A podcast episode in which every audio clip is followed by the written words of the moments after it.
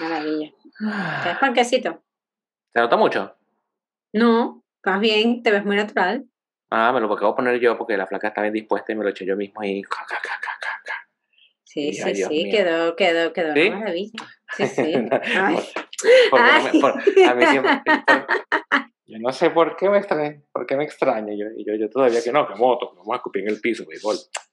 Vamos a maquillarte, ven para maquillarte. Mentira, mentira. Me pases una, me una clineja, ¿eh? en el episodio anterior veníamos conversando de eh, las trabas energéticas, ¿verdad? De, de, las fugas energéticas, estas cosas que están en nuestra cabeza que hacen que eh, nuestra energía que enfocamos o que deberíamos enfocar para ir de A a B, pues se diluya en, en, en cosas y haga más difícil el, el, o menos eficiente nuestro camino de uno al lado a otro. Entre esas cosas, bueno, habíamos mencionado el melodrama, habíamos mencionado varias cositas, ¿verdad? Que no, la, no las tengo del todo presentes ahorita, pero ¿qué pasa cuando estas fugas de energía se dan en un contexto, vamos a llamarlo global, vamos a hablar de nuestro contexto ambiente, donde yo tengo fugas y de paso el ambiente está buscando chupar mi energía. Entonces, es como un doble efecto de montarse sobre eh, yo que la pierdo y el ambiente que me la jala. Hay, hay estresores que nos afectan a diario y todos hemos, tenemos como la capacidad de entrar y salir del evento estresante y volver otra vez a, a, la línea base, a la meseta, volver otra vez a la normalidad. Pero en esta nueva normalidad la nueva normalidad es estresante per se, ya sea que estés en un lugar del mundo, en cualquier otro, donde esté eh, la pandemia segunda vuelta en pleno, o donde estemos como aquí ignorándola por completo, o es un tema laboral, o es un tema económico, o es un tema político, pero en todos lados están pasando cosas que más allá de lo que yo enfrento a diario, consumen la energía y hacen de, este, de, de esta condición de estrés algo permanente o relativamente estable en el tiempo que llega a normalizarse. Y en la normalidad la pierdo de vista, sigue estando presente, yo no la veo, pero me sigue afectando. no sé si te pasa a ti, me está pasando esos efectos fisiológicos del estrés en mi cuerpo, estos dolores de cabeza que tengo más que antes, este dolor en el pecho, que si la piel reseca. Trastorno si, de sueño. Do, do, trastorno de sueño, trastorno de, aliment, de alimentación, que o quieres salir a hacer algo y te lo piensas el doble, manejar de repente, por ejemplo, mi hija no ha cambiado absolutamente nada su ritmo de energía, que es bastante alto, pero ya yo estoy más susceptible. Yo he notado que tengo como menos capacidad de manejarlo. Entonces, me está pasando algo específicamente en este momento que me esté estresando. Bueno, sí hay, sí hay cosas, pero son las cosas que han pasado a, a todos toda la vida, cosas del trabajo, cosas de familia, cosas de plata, cosas la de vida X, misma. La vida misma. Pero ahora la vida misma corre en un continuo que también está lleno de candela, de clavo, de, de, de electricidad. O sea, el, el, el, el, continuo donde la vida fluye es más estresante de que, que lo que venía haciendo. El tema es que creo que como se ha venido normalizando, no lo vemos. Hace falta como que un momento de, de, de conciencia, la famosa autoevaluación, el autoconocerte, lo que siempre, la, la, la, ruta que siempre seguimos, pero creo que estamos un poco sumergidos en eso y eso también hace que sea difícil dirigir la energía hacia las metas para enfrentar un 2021 que una vez más está probado, no era la salida del 2020, es la continuidad. Yo creo que la pregunta de hoy es a qué estamos jugando cuando normalizamos los síntomas de estrés y no nos hemos dado cuenta. Muy bien, vamos con eso hoy. Pero ¿a qué estamos jugando? ¿A qué estamos jugando? ¿Pero a qué estamos jugando? ¿A qué estamos jugando? Hello, my friend. Muy buenas. ¿Qué tal? ¿Cómo estamos? Todo bien, bueno, y vamos. Yo, eh, eh, todo bien. Y eso, y eso es importante identificar si es una respuesta hábito, si es una respuesta porque es lo que el otro quiere escuchar o porque yo estoy acostumbrado a, exacto, una respuesta a hábito. Estoy acostumbrado a decir todo bien, pero realmente cuando digo todo bien, lo digo desde la conciencia de que estoy bien. Y yo creo que por eso va el tema, el tema de hoy. Conversábamos antes, como siempre, en la, lo que llamamos nosotros la previa, ¿no? la, eh, la conversión pre-episodio de las condiciones ambientales, ambientales digo, contexto político, económico, salud mundial, mundial de las diferencias de lo que estás, me estás contando tú que ves en Barcelona y lo que estoy viendo yo en Miami. Es el continuo de la misma locura, ¿no? de, la, de la misma cosa loca que está pasando. Llámalo pandemia, llámalo todo esto, ¿no? Y cómo cada quien, como sociedad y como individuo, cómo cada quien maneja y drena y, trata de, lidiar con estos elementos que, como te contaba, estaba leyendo en estos días en, un artículo de la APA. La APA es la, la Asociación de Psicología Americana, que aquí es una, donde, entre otras cosas, cómo identificar, cómo, cómo poder ir viendo cuáles son esos indicadores, porque el cuerpo comienza a avisarte, tú no lo ves, tú no lo percibes porque estás en otro lado, porque estás en, en un proceso de mecanismo de defensa, porque estás teniendo, tienes la energía tan diluida que lo, que lo poquito que tienes que puedes concentrarte es que enfocarla en, en, el día. Ni siquiera es que a lo mejor estás evitando, es que lo que tienes enfrente demanda todos tus recursos y no ves lo que está pasando alrededor.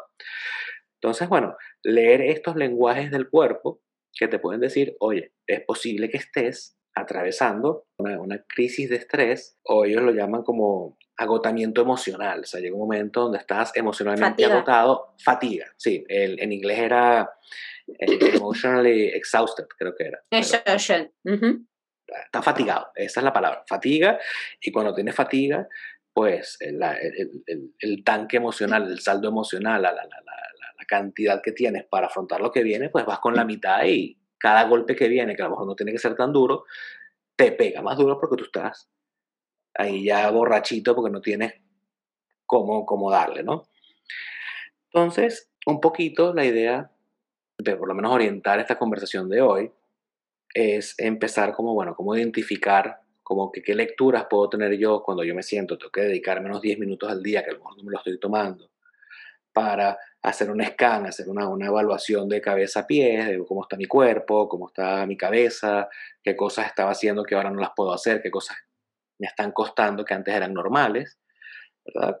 Y lamentablemente no tenemos la varita mágica para solventar esta situación mundial que está pasando, pero sí qué pequeñas cosas podemos hacer para esos primeros auxilios, para, bueno, tratar de poco a poco manejar, ayudar a drenar un poquito ese estrés, a tratar de poner esos pañitos mojados que te ayuden a aguantar un poco más la pela mientras la cosa va cambiando. De repente, qué cambios de mindset te pueden ayudar a, bueno, mira, que mm, más allá de darme cuenta que es que como estoy agotado emocionalmente, esto me afecta más, pero soy yo el que lo está viendo así. Entonces, comenzar a hacer un, una repercepción, ¿no? un reframing de, de, lo que estoy ahí haciendo. Totalmente de acuerdo contigo. Al final, el estrés no es más que una respuesta química, fisiológica a una situación que consideramos invasiva y que mm, nuestro cuerpo, para decirlo de forma muy simple, responde a ella con una mm, sobremarcha con una sobrecarga de adrenalina, con un aumento de la sensibilidad a los estímulos, con una evitación eh, ante ciertas eh, situaciones que pueden estar desencadenándonos pues estos, estos síntomas que mencionábamos algunos, ¿no? Eh, los dolores de cabeza, los trastornos de sueño, malestares gastroenteríticos de todo, de todo tipo, y sencillamente vemos alterada nuestra fisiología por eh, un entorno que o, un eh, aspecto del entorno que consideramos una amenaza. ¿Qué ocurre cuando esta amenaza no solo se prolonga en el tiempo, sino que no le vemos una fecha de caducidad donde cada una de las soluciones que los países, las personas, esto llevándolo de lo macro a lo micro, ¿no? Este, que, bueno, la solución va a ser esta y luego esa solución no es más que un punto de partida para una otra nueva situación, ¿no? Recuerdo pues esta cierta euforia que había pues de este lado del mundo porque, bueno, ya teníamos las vacunas y las vacunas que iban a solucionar y el 2020 los primeros meses ya se iban a vacunar todo el mundo, tal y tal, y resulta que, bueno, llevamos por casi la segunda mitad del del, segundo mes del año y nada más un 2% de la población del país donde yo estoy está mm, vacunada. Entonces, al final, la vacuna no es una solución, sino un punto de partida para otra cantidad de problemas. Creo que además hay una cierta mm, característica de esta situación a nivel mundial, es la infoxicación que tenemos de noticias de todo tipo todo esto hace que se agudice todavía más esa sensación de amenaza, ¿no? Por un lado, por el otro, creo que hay algunos que, que su mecanismo de defensa es la negación en cuanto al forzar un estilo de vida new normal, ¿no? Y bueno, hay que vivir, hay que hacer, hay que salir, hay que seguir haciendo las cosas, pero la verdad es que no termina ¿no? de encajar eh, en, en, eso que llamábamos normalidad porque, porque no es verdad, o sea, solo porque tú quieras que sea así, no, no, eso no cambia la realidad necesariamente, ¿no? Entonces, pienso que esto es necesario hablarlo para aquellos que puedan estar por la razón que sea protegiéndose desde la negación y es necesario también hablarlo para aquellas personas que se estén protegiendo desde esa sensación de, de, fatiga, de pérdida de interés, de pérdida de energía para responder ante las cosas porque, oye, no le veo salida. He estado escuchando a una gran cantidad de psicólogos y psiquiatras que ven abarrotadas sus consultas de personas que manifiestan que están muy quemadas, que están trabajando desde casa y, ya no les da más el, el nivel de energía para responder como antes, ¿no? A las mismas situaciones, proyectos que eran motivantes, retos o de personas que eh, su mismo trayecto al trabajo es, en sí mismo una situación muy amenazante porque voy en un autobús con un autobús lleno de personas, porque no estoy, no, eh, no me siento protegido, no me siento abrazado por las medidas que sean que se están tomando en cada país. Y bueno, por supuesto, la, la gran petición de todas estas personas y que yo mismo pude haber sentido, y creo que a ti también te, te puede haber ocurrido alguna vez, es, no quiero sentir más esto no quiero sentir más miedo, no quiero sentir más ansiedad, no quiero sentir más estrés. ¿Cómo lo hago? ¿Qué pastilla me tomo? Dime, dime la receta. Y la verdad es que no hay esta receta. En todo caso, las aproximaciones más saludables y las estrategias de afrontamiento más saludables que nosotros podemos comenzar a recomendar en este canal pasan por abrir la conversación a partir de esas emociones que sentimos. Lo hablábamos ayer, ¿no? De no silenciar a esas emociones que son mensajeras, sino abrirnos en un contexto protegido para nosotros a, escuchar qué, qué, me están diciendo esas emociones, ¿Qué, qué es lo que me está agobiando cuando voy a dormir y no puedo, en qué, comenzar a notar cuáles son esos pensamientos que me aquejan. ¿Son un problema real? ¿Son un temor real? Por ejemplo, temo perder el trabajo. Aquí esto se escucha muchísimo, ¿no? Temo perder el trabajo. Okay. ¿Es real o es una anticipación a una situación hipotética que todavía no está en el aquí y el ahora, ese temor, pero que pudiera suceder? Porque en ambos casos la respuesta cambia. Si el temor es real, porque en tu empresa están despidiendo 10 personas por día, eso es una situación.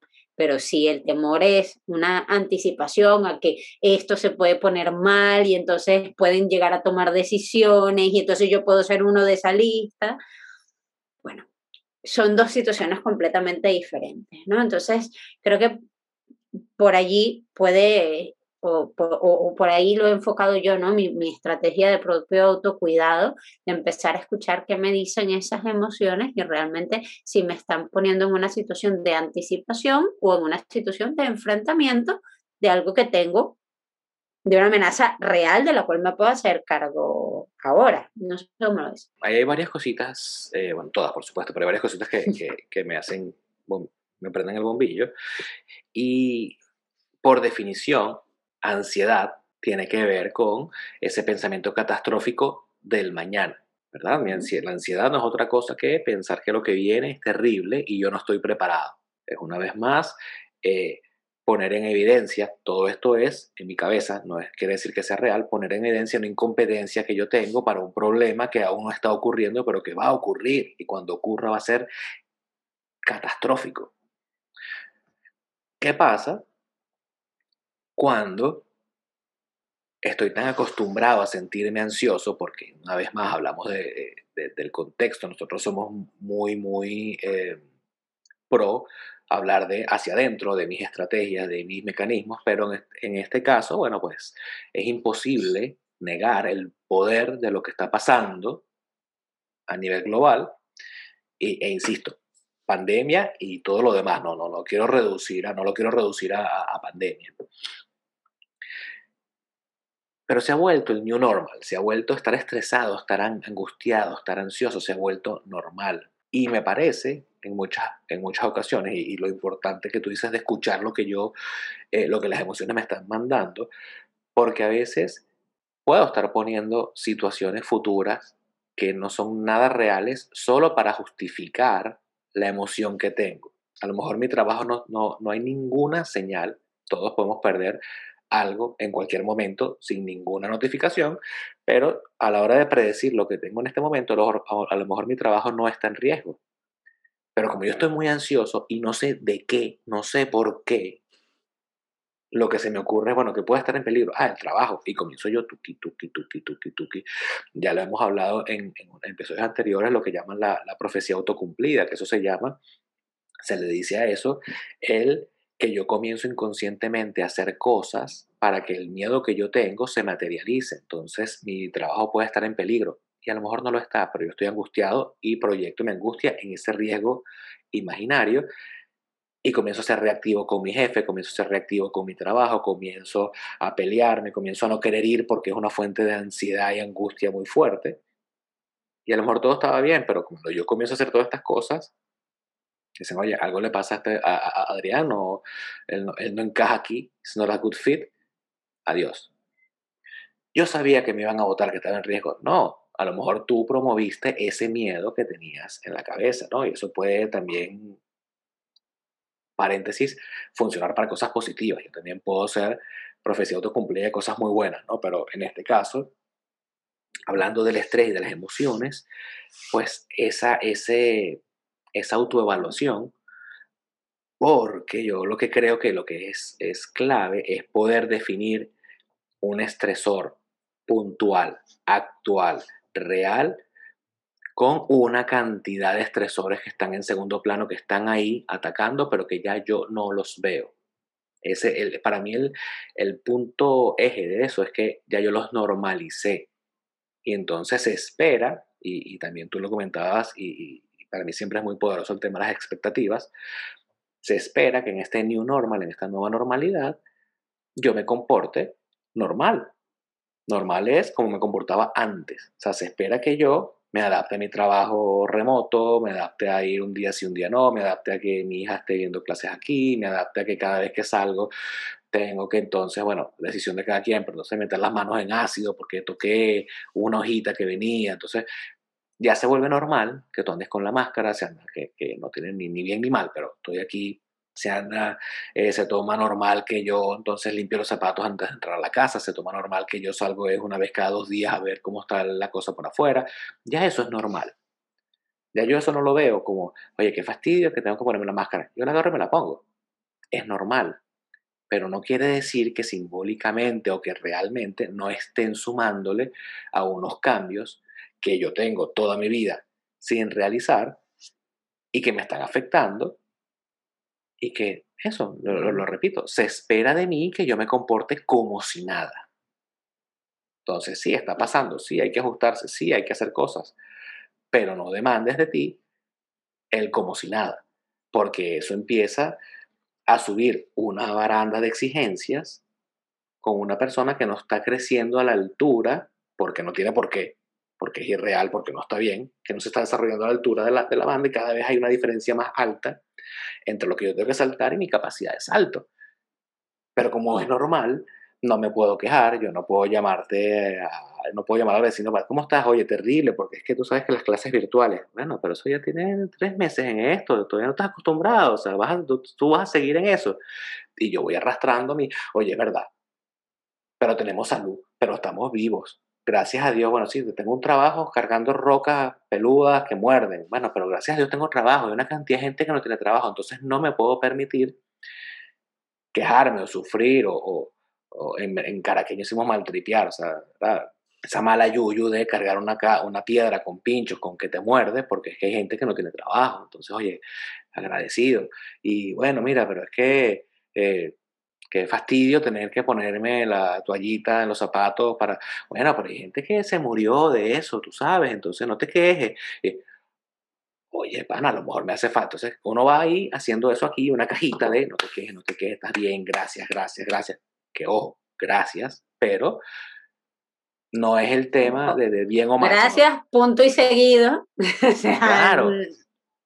Y pasa, pasa, mucho con, pasa mucho con esa culpa de, y genera culpa, genera culpa de sentirme que quiero otra cosa, que quiero ya por fin, como dices tú, salir de esto, porque es que hay gente que sí está pasando realmente mal la situación, y entonces yo Mira, yo, yo te voy a dar un dato de mm, estadístico, ¿no? De, porque hablando de lo que es normal, que sencillamente es algo que es estadísticamente común, no que es favorable, no que es positivo, es sencillamente que se repite mucho, lo suficiente como para decir que un segmento más o menos del 80% de la población lo está viviendo. ¿ok? Eso es lo que llamamos normal. Entonces, eh, desde hace unos meses vengo trabajando con una prueba de, de intereses y personalidad en mi trabajo que tiene una escala que mide preocupación por la salud, miedos recurrentes, frecuentes y que en condiciones pre-pandemia, que decimos no queremos reducirlo a eso, pero la verdad es que ha sido un punto de inflexión, ¿no? Que ha agudizado una cantidad de problemas y yo te puedo decir que eh, pre-pandemia, pues personas que a lo mejor tenían estos índices muy altos, podíamos decir que a lo mejor, bueno, tenían una aproximación al trabajo más compleja, que tenían menos tolerancia al estrés, que probablemente no los íbamos a considerar para estar en una primera línea de operaciones porque es, recibir golpes por todos lados, ¿no? Y a partir de cierto punto, más o menos desde septiembre del año pasado, yo empecé a normalizar el recibir pruebas de personas con valores altísimos en preocupación por la salud, en miedos por recurrentes, en mm, preocupaciones respecto a su propio cuerpo y, y es lamentable normalizar esto, porque por mis manos pasan informes de personas con unos niveles de sufrimiento altísimos y ya ni siquiera puedo discriminar, es que todos, a todos los niveles, desde el más bajo hasta el más alto, vienen así y, hablando de lo que hemos eh, normalizado, aunque no es bienestar y aunque no es favorable, eh, tenemos... Pero es normal. Es normal, pero no es favorable personas con miedo a la pérdida, con duelos no resueltos, con preocupaciones por la salud, por todos los temas derivados. Aquí hay una cantidad, por ejemplo, de pacientes de enfermedades crónicas que han dejado de ser la prioridad y han dejado de ser el foco de interés por una medicina de guerra que estamos aplicando básicamente en todos los países, ¿vale? Y entonces eh, estas personas y sus familiares y su entorno tienen un miedo a la pérdida que es real. Yo hablaba antes de lo que es una anticipación a cosas que no tienen ahora mismo eh, elementos concretos para pensar que te pueden afectar, pero hay otras cantidades de cosas que los miedos son reales Y, que, y que forman parte de un entorno agresivo, abrasivo, que está definitivamente en ese new normal. Y un cuarto elemento para mí, que hablamos de preocupación por la salud, miedo a la pérdida, duelos no resueltos, o sea, duelos por personas y cosas que ya hemos perdido y que como no es el gran titular, porque cada vez tengo otro nuevo titular de una nueva cosa que está pasando en el mundo, no me puedo ocupar a darle foco, ¿no? A ese duelo. Increíble eso que dices, que no solamente es duelo por personas perdidas, sino cosas, rutinas. Cosas, oportunidades, eh, va, a sonar banal, como tú dices, ¿no? Porque a lo mejor no estamos hablando de una pérdida de un ser humano, pero aquellos deportistas de élite que han perdido a lo mejor dos años y que estaban en su edad límite para ganar medallas, competiciones y que ese es su estilo de vida y que viven de eso. ¿Quién les va a devolver esos dos años? Nadie. ¿No? O sea, son cosas, y bueno, son ejemplos marginales eh, comparados con ciertos dramas que se están viviendo en el mundo, pero cada historia, cada persona es un mundo y tiene un valor incalculable, ¿no? Y, y, y, son de estas cosas que no nos permitimos hablar porque, mira, este, hay, hay gente que lo está pasando peor, pero eso, pero eso está allí. Eso está allí. Y el cuarto elemento que yo creo que eh, eh, ha hecho de esa New Normal muy, muy, muy agresiva, Y una fuente de, estrés muy importante es la incertidumbre. Eh, nosotros, por ejemplo, que venimos de países donde el nivel de incertidumbre era normal y la, capacidad... La en crisis. Eh, la, y la gerencia en crisis era normal, a lo mejor lo vemos como más de lo mismo, que lamentable, ¿no? Pero, pero, pero es más de lo mismo, pero hay toda una generación, por, la, por ejemplo, de la que yo me rodeo, que no, no están acostumbrados a vivir en incertidumbre, que sus vidas eran estables, que los patrones incluso de altas y bajas de la seguridad social, de muertes por año, más o menos lo mismo, hace, hace 50 años se muere más o menos la misma gente, nace más o menos la misma gente, la economía se comporta más o menos de una misma manera y claro, esto es un shock absoluto. El yo no poder saber qué hacer con mi empresa, con mi trabajo, con mis hijos, con muchas decisiones. Entonces, claro, con tu vida y son años que van pasando. Luego, parejas que vivían ¿no? de, de, esa dinámica, pues muy de salir, entrar, viajar, tal, y que, claro, esto está poniendo a prueba y al límite, pues este, estas decisiones de convivencia, estas, bueno, e, e, esta incertidumbre hace daño. Hace muchísimo daño, especialmente para quien no está acostumbrado a manejar altos niveles de incertidumbre. Entonces, evidentemente, esto no es un episodio de sálvese quien pueda. Definitivamente ese no es el objetivo. Lo que estamos intentando es poner en palabras aquellos sentimientos que a lo mejor no tienen forma para muchas de las personas que nos están escuchando, porque el primer paso para defenderte de forma, o no defenderte, afrontar de manera efectiva algo es identificarlo. Y, poder decir, claro, lo que no me deja dormir por la noche es la incertidumbre. O sea, no, no, no hace falta que lo coloque en otro lado, es eso. Es que me preocupa no poder hacer un plan respecto a mi, mi próximo, mis próximos seis meses. Es que me preocupa perder un miedo que ocurre muchísimo, que han salido aquí en muchas encuestas, es el miedo a morir solo. Y es un miedo real. Claro. Y es un miedo legítimo. Por supuesto, porque ya de por sí la muerte es una idea que para el ser humano es extraña y, la rechazamos y es algo que le ocurre a otras personas, pero no a mí. Ya de por sí es difícil, pero además tener que aceptar una realidad impuesta de que si llegaras a estar tú o alguno de tus familiares, pues lo va a tener que vivir solo, y eso es muy amenazante y es muy difícil.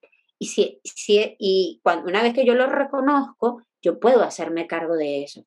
O mira, mi, preocupación o lo que no me deja dormir por la noche o lo que me tiene con una malestar estomacal constante o lo que me tiene con un dolor en el pecho constante, oye, es el duelo no resuelto por, no resuelto por las cosas y por las personas que he perdido y que no le he dedicado tiempo, ¿no? Y eso me ayuda a mí, cruelmente, a administrar mejor mi energía.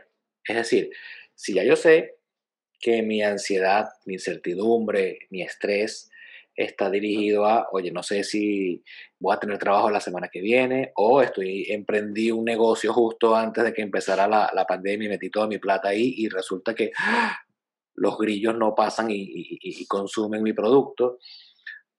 Eh, tengo amenazas de familiares o personas cerca que se pueden estar enfermando de, por ejemplo, en este caso del COVID y ¿Qué pasa si se van a la emergencia y no regresan? ¿Qué pasa si, si, si mira, no nos podemos ver hasta la semana que viene y, no es la semana que viene?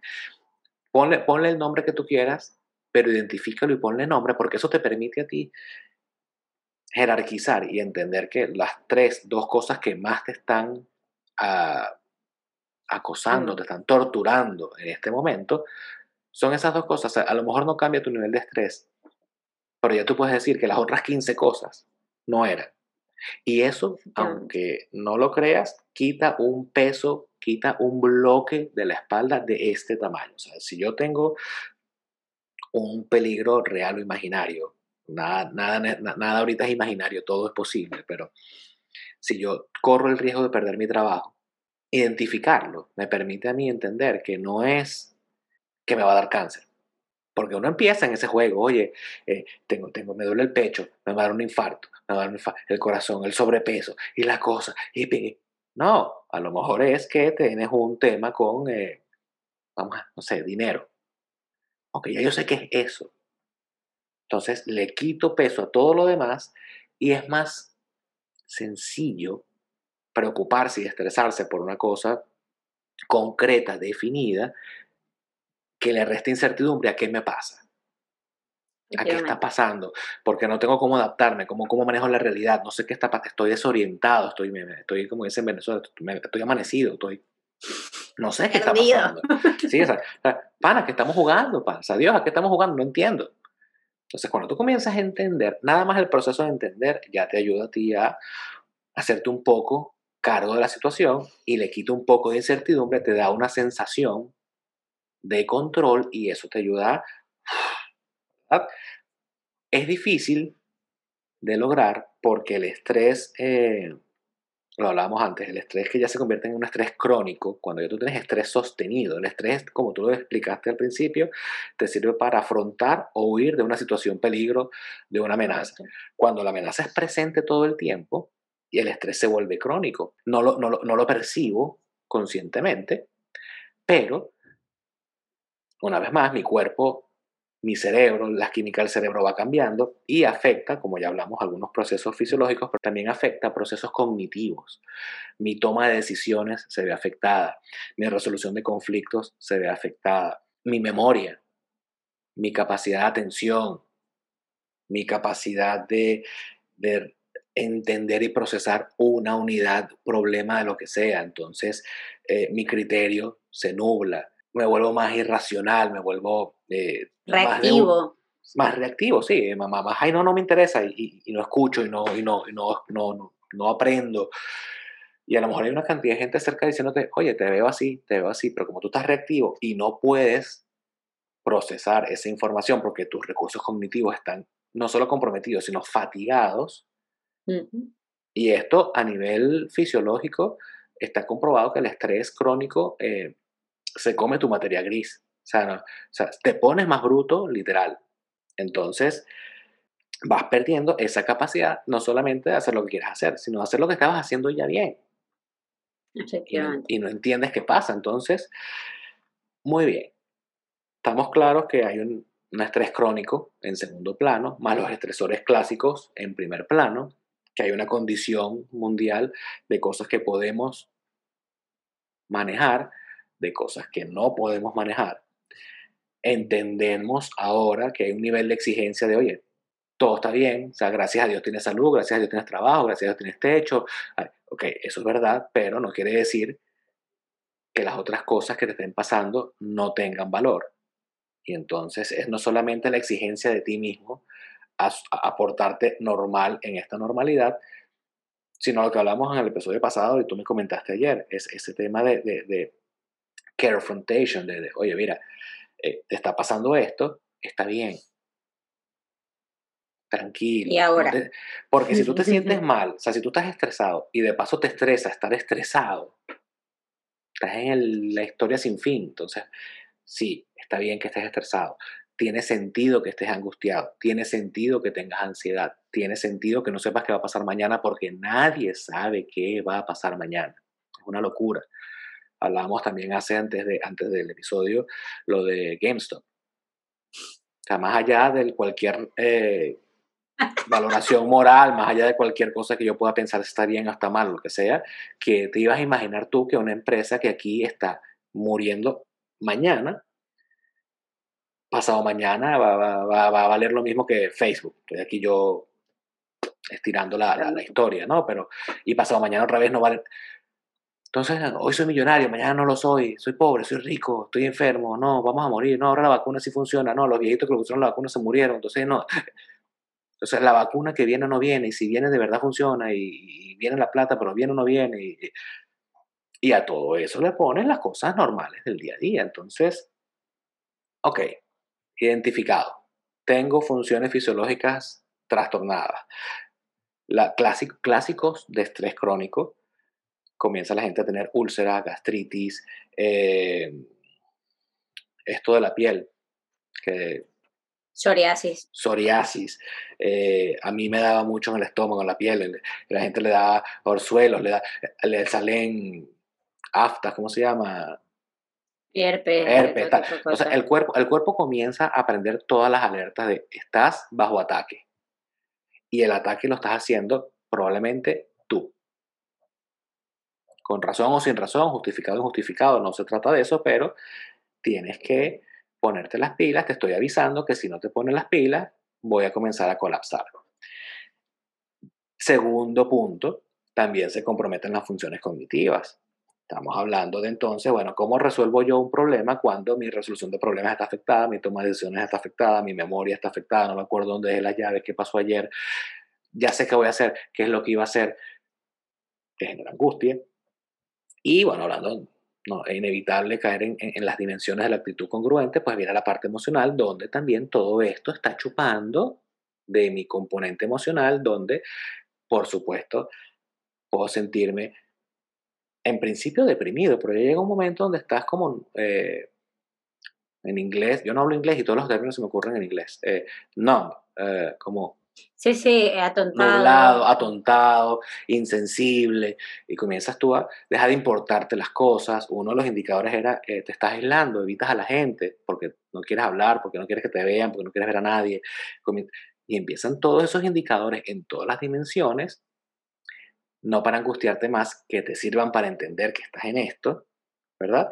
¿Y qué sigue? ¿Qué, puedo, qué, qué cosas están en mi control a corto plazo que yo puedo comenzar a hacer para... Estamos, eh, en este caso es, algo primero remediativo. O sea, lo primero que tenemos que hacer es ponerle, identificar. El paliativo. Identificarlo y pararlo. y, bueno, ya va como después resolveremos estas cosas que me generan, que no me generan, los skills, las habilidades, pero por ahorita es, hay que parar la hemorragia, la fuga de energía. ¿Qué puedo hacer? Por ejemplo, yo, entre otras cosas, voy, soy, soy como, soy como Miyagi. Me dice Daniel San, cuando, la, cuando la cosa esté terrible, hay que volver a lo básico. Respira. Entonces hay que tomarse unos minutos diarios para respirar, para ver para afuera sin no pensar en nada, porque tú estás viendo para afuera aunque no tengas nada que hacer, la nueva normalidad te dice, debería estar haciendo algo. O sea, eh, en, la, en, la, pandemia, en la cuarentena aquí, por ejemplo, que no, no podía salir, y yo tengo una vez más creo un poco en las dos cosas, pero eh, aprovecha este tiempo para que leas siete libros y haz dos cursos y monta cinco negocios y aprovecha y pinta la casa y haz ejercicio. Tú ves a la gente aquí en el edificio, te asomabas y ves a la gente en, las terrazas haciendo, haciendo flexiones, nunca en la vida. Entonces, hay que aprovechar el tiempo. Esta es una oportunidad que Dios te dio para hacer todo lo que no querías hacer. Que sí, en cierta forma yo tengo un punto medio con respecto a eso, pero entonces nos acostumbramos a la nueva normalidad en que yo no me puedo sentar afuera a tomarme un café y ver el árbol de enfrente a ver el árbol. Solo a ver el árbol. No quiero saber qué voy a cenar, no sé qué voy a hacer mañana, no sé cómo voy a ser millonario. Solo ver el árbol. Entonces, tiene que ver un poco con ese mindfulness, ¿no? ese, ese estar consciente en el presente, que es un entrenamiento dificilísimo. Por lo menos a mí me cuesta una barbaridad. Lo, lo tengo ahí me bajo unas aplicaciones de meditación que son una maravilla y estoy eso, pues, como cómo tomarme un tiempo antes de acostarme en la mitad del día para aprender a respirar, aprender a, poner la mente en blanco, porque lo que yo quiera resolver, no lo voy a resolver mejor porque esté más ansioso por lograrlo. Entonces, el tiempo que puedo estar perdiendo ansioso por lograr algo es un tiempo que puedo invertir en no estar ansioso y no tratar de lograr nada y comenzar a bajarlo un poquito, ¿no? sabes que... Ah, eh, sí, eh, respirar, para, meditar, mindfulness. Para atajar, para atajar con mindfulness, porque eh, mientras hablabas estaba apuntando aquí algunas de esas estrategias de afrontamiento para darle un, una vuelta de contención a todo esto de lo que, de lo que hemos hablado. O sea, en eso consiste. salgamos, salgamos, salgamos, del primer, del, primer, de la primera parte del episodio de, de, toma, toma, toma, toma, toma. Pero, pero es que este es el rol terapéutico. El rol terapéutico es problematizar para poder resolver. O sea, al final esto, esto es así. El diagnóstico es esto, esto, esto.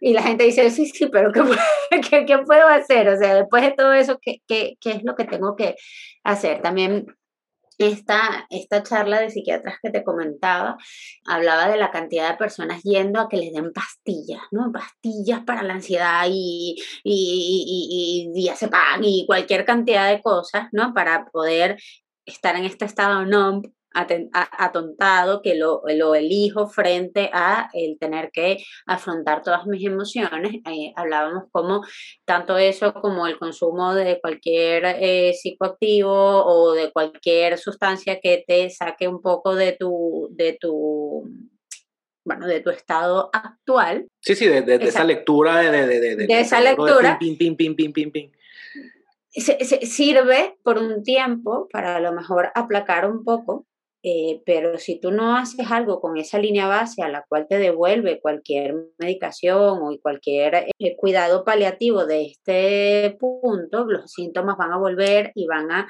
exponenciarse sencillamente por el hecho de que has perdido un tiempo precioso y los problemas se van acumulando mientras tú estás, entras en esos estados de, de, no sé nada, no sé quién soy, no sé cómo me llamo, ¿no? Entonces, yo creo que el, mindfulness, eh, que además ha estado muy de moda como una palabra así muy fashion, pero que no, no, no es más que volver a entrenar nuestro cerebro para procesar una cosa a la vez, para lavar, los lavar los platos y estar allí sintiendo el agua caliente y el plato y la textura y la, y la esponja y cuántos son, o contar tus pasos, ¿no? Como una actividad no, no obsesiva, sino todo lo contrario, ¿no? Pero ¿por qué pasa eso? Porque cualquier actividad que nos permita bajar las revoluciones le brinda a nuestro, a nuestro sistema cognitivo la estabilidad para seguir procesando información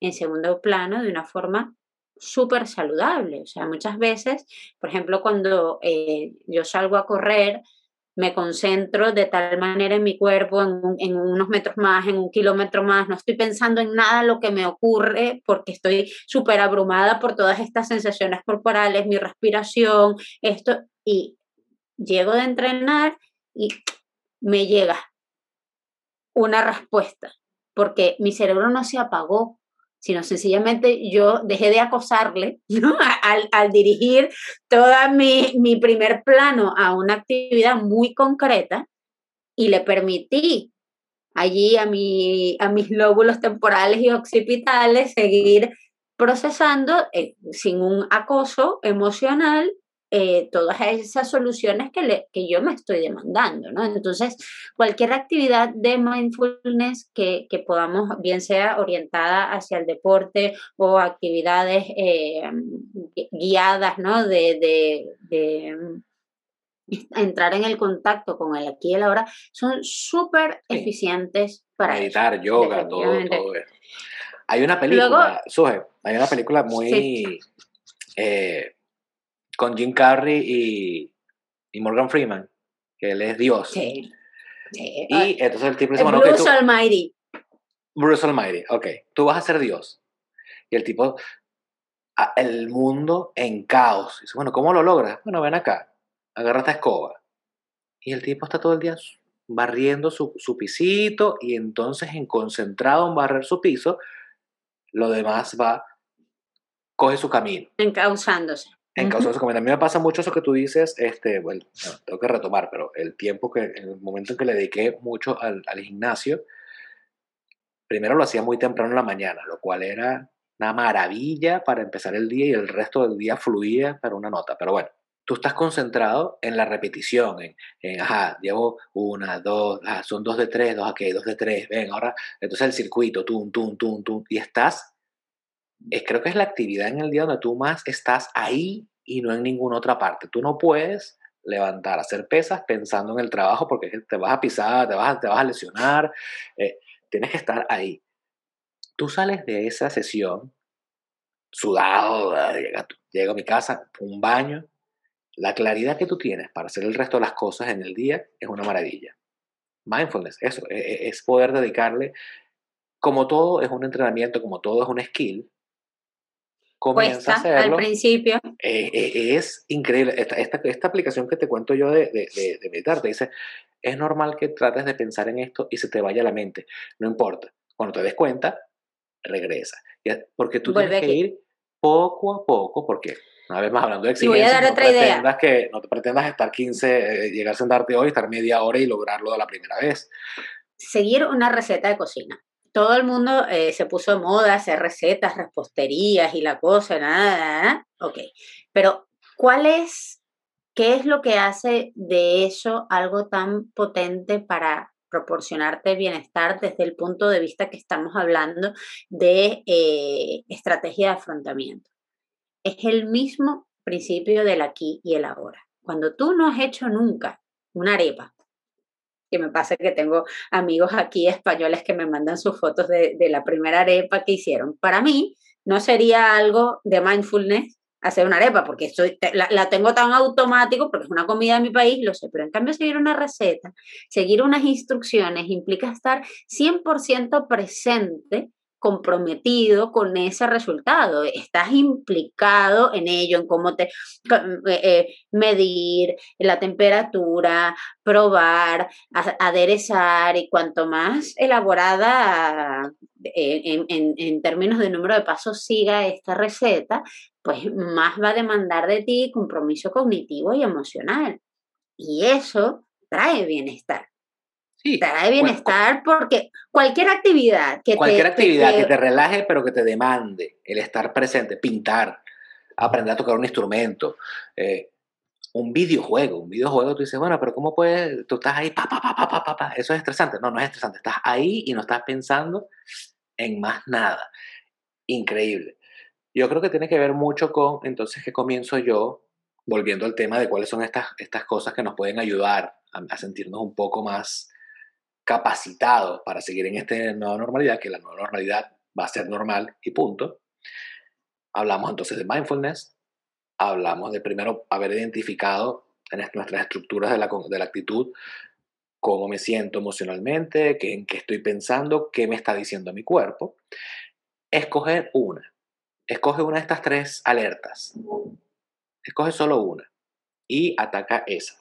A lo mejor mientras descubres qué te está pasando, porque es un proceso una vez más, a lo mejor, bueno, me encantaría que pienses que, bueno, voy a, ir a terapia para descubrirlo, pero sea lo que sea que decidas, ¿verdad?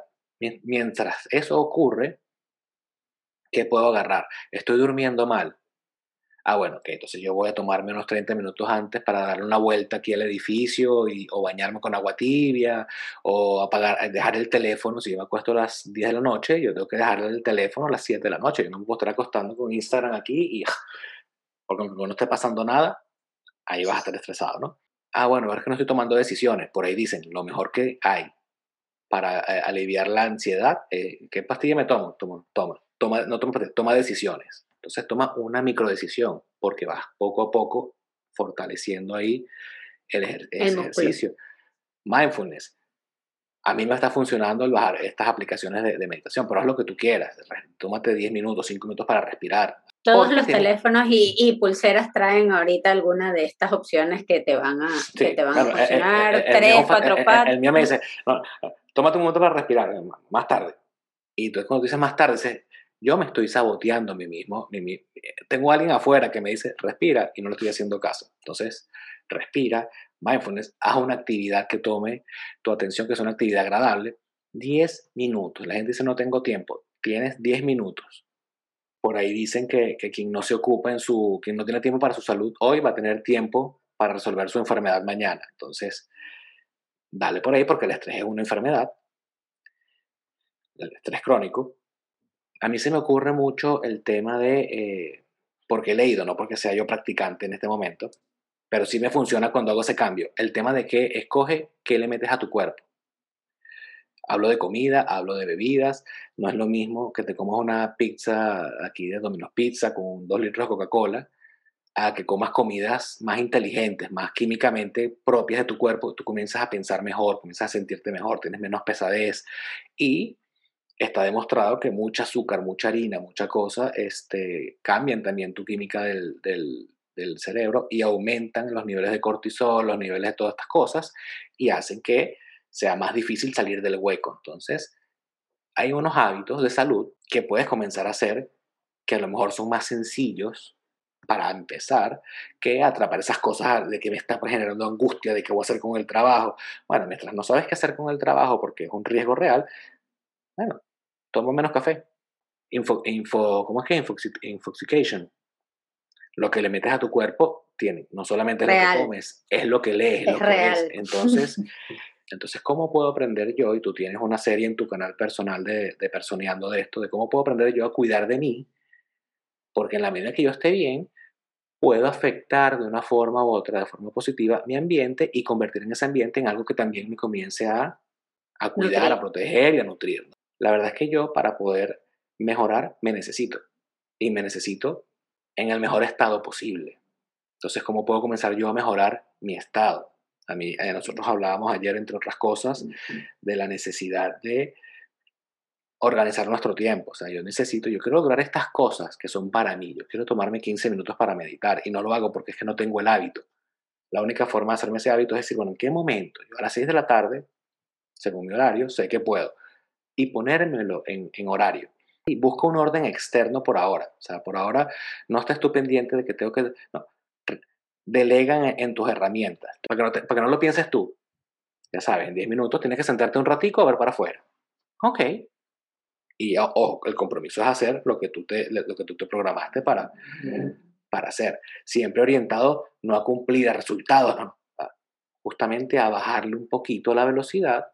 Leí en estos días la necesidad, o sea, hay un grupo de personas que, que han incorporado en su vida, en su rutina, el apagar su computadora porque hacen trabajo, hacen teletrabajo y salir a la calle para ir a la casa tienen que hacer el commute, lo que llaman aquí el commute, que es el, es el ir y venir de trabajo a casa. Entonces, tú trancas la computadora, o te paras en la mañana, te peinas, te qué sé yo, sales, le das una vuelta al carro a ver cómo está, vas hasta la esquina, regresas, no tienes que, no tienes que montarte en el carro y hacer, meterte en la cola de media hora, pero tú llegas a tu casa, ok, trabajas, haces lo que tienes que hacer, y a las 5 de la tarde, 6 de la tarde, 7 de la noche, cuando tú termines, trancas, te despides, te desconectas sales, le das una vuelta a la casa, le das una vuelta al carro, prendes el carro, qué sé yo, lo apagas y te regresas y llegas simbólicamente a tu casa. Eso es una actividad de desconexión, eso es una actividad de poner límites. Creo que poner límites, no limitarte, que es diferente, ponerle límites justamente a estos eventos estresores. O sea, tú puedes llegar hasta acá. Tu tiempo para afectarme es este. Nadie resuelve una situación concreta, real, a menos que sea un creativo, una idea, ¿no? Pero que tú te cuestas a las 10 de la noche y estás hasta las 3 de la mañana pensando en esas 5 horas. Tú no resuelves nada. A mí me pasa, oye, debería estar haciendo esto. Ok, y si me paro, voy a la computadora y lo hago. Ah, no, no, entonces no, y me duermo. Cuando te confrontas con, bueno, esto que me está pasando, tengo que ir. Entonces, y, okay, anda y hazlo, pues. Ah, ok, e, e, esto que estás pensando aquí, que te angustia, que deberías estar haciendo, ve y hazlo. Ah, no, no, mejor no. Es el hábito de angustiarse, es el hábito de dar vueltas, es el hábito de pensar y pensar y pensar. Mindfulness contigo. Sí. Eh, quiero cerrar eh, con una imagen eh, bueno, nosotros que somos consumidores de tantas distopías y escenarios post-apocalípticos, ¿no? De libros, de películas de este estilo, miremos esos ejemplos, ¿no? Por ejemplo, Will Smith en, Soy Leyenda, en qué invertía su tiempo, ¿no? En, un escenario, en un entorno eh, de isolation, ¿no? De, de absoluta aislamiento, de dificultades de todo tipo. Pues lo primero es la salud física y la salud mental, el mantenerte bien físicamente y mentalmente para poder afrontar los riesgos tiene que incorporarse a nuestro comportamiento. Y digo tiene, no porque quiera ser directiva, sino porque es que es una necesidad, no es un lujo, ¿no? Yo desde el año pasado he venido entendiendo cómo eh, no me puedo permitir tener una, una alimentación que empeore todavía mi situación emocional y física, no me puedo permitir eh, el estancamiento. Evidentemente yo, yo, pero por decisión personal soy... Eh, he tomado una decisión de, refugiarme mucho en casa para protegerme a mí, para proteger a otras personas, y sin embargo, esa inercia de, entonces, claro, voy a salir de casa una vez a la semana porque todo me lo trae Amazon o porque todo me lo trae, también me, me, me, me entra en un, en un en un círculo vicioso de estancamiento y de, no, de, de, estar sin movimiento que no me puedo permitir, porque la, la, vida sigue, ¿no? Más allá de las pantallas, estar sentado de 8 a 8 en una silla eh, totalmente imbuida en, temas laborales no, no es saludable, ¿no?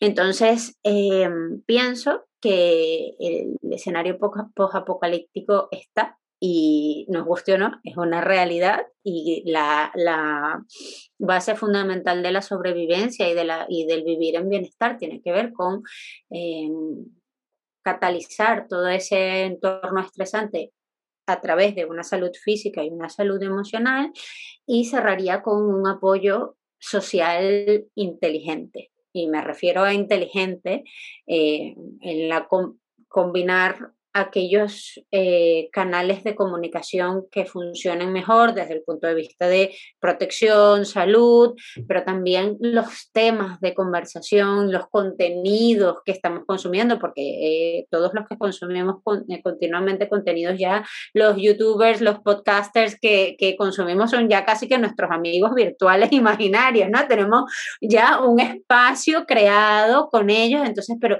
¿qué, qué, ¿de qué van todos esos contenidos? ¿No? Son todos para ponerme la cabeza así o hay una mezcla de entretenimiento, de reírme, de aliviar, de películas que me ayudan pues a matizar todo lo que estoy eh, viviendo, ¿no? Igual las conversaciones con nuestros amigos, no privarnos del contacto, aunque sea por algún canal, ¿no? Para mantenernos eh, dentro de esa red de apoyo que sin duda es otra estrategia de afrontamiento, ¿no?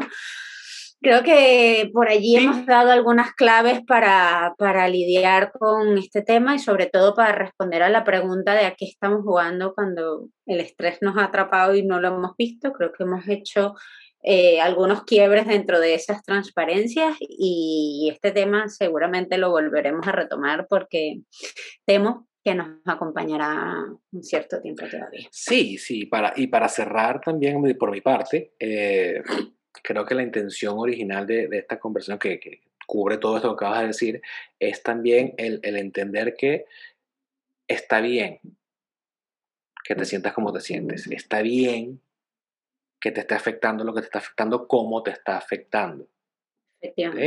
Lo, lo, que es raro es todo esto junto, no tú.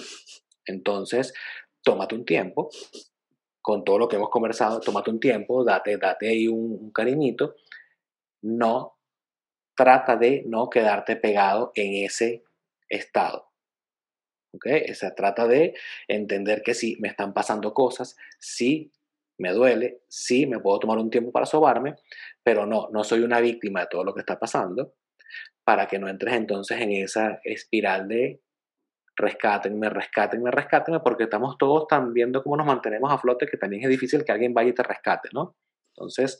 Efectivamente. Entonces, el, llamado es, estás bien, no eres tú, soy yo. Te validamos, te validamos. Te validamos, pero páralo y comienza a hacer poco a poco un sistema que te permita sobrevivir en esta nueva normalidad en el siguiente nivel de salud física, mental, como dice Su, y no te acostumbres a que esto que te está pasando es lo que tiene que pasar, porque puedes escoger poco a poco que te pasen mejores cosas. Creo que por mi parte también cerramos, a eso estamos jugando y bueno, muchísimas gracias. Por favor, si nos quieres apoyar, si te parece que estamos generando un contenido que, de alguna otra forma ayuda, colabora, suma, nos ayuda muchísimo que te suscribas, que nos des tu like. Aquí estamos en Instagram y muchísimas que nos dejes tu comentario por aquí. Me pasaba mucho, eh, en estos días conversaba con una persona y me decía, me encanta esto, esto que estás, están haciendo, pero tengo unas dudas con esto, con aquello, hay unas cositas que no me quedan claras. Coméntalo, si no, te está, si no estás de acuerdo con lo que estamos diciendo, si no, no estamos, si no estamos claros, si crees que hay algo que dijimos y te faltó, oye, me hubiese ayudado que también me comentaran de esto, ¿qué opinas de esto? Generemos conversación aquí en, YouTube, que estamos nosotros también ahí eh, pendientes de, cualquier cosita que podamos agregar que pueda ayudar. Eso es. Hasta luego. Gracias.